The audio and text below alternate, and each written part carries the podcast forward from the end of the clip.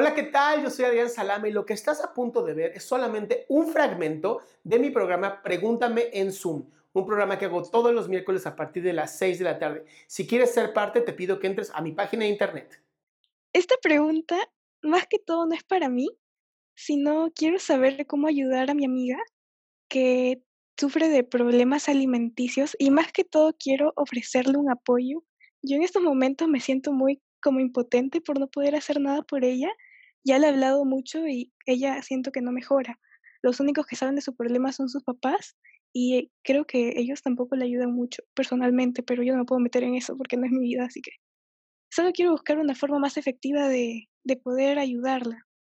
Ok, ¿qué has intentado antes de que yo te diga qué? Alexia, no, no quites el mute, o sea, entraste para, mamás aventarme una pregunta, espérate. Alexia, quítale mute. Ok, ya.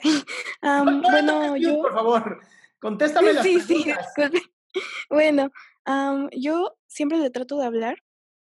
Obviamente ya esto creo que va más de medio año y ya ha bajado 20 kilos.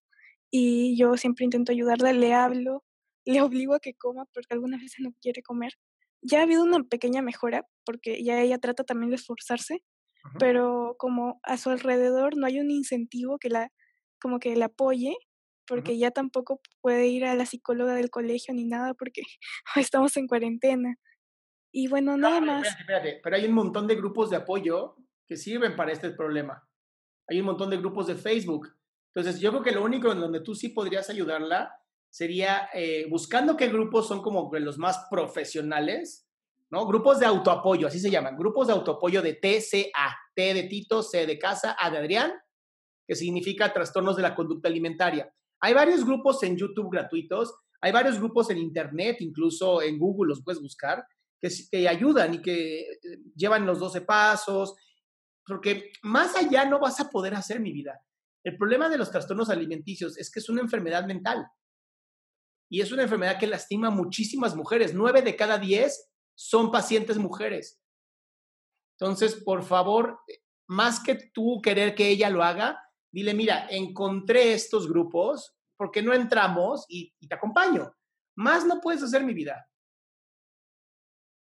Muchas gracias.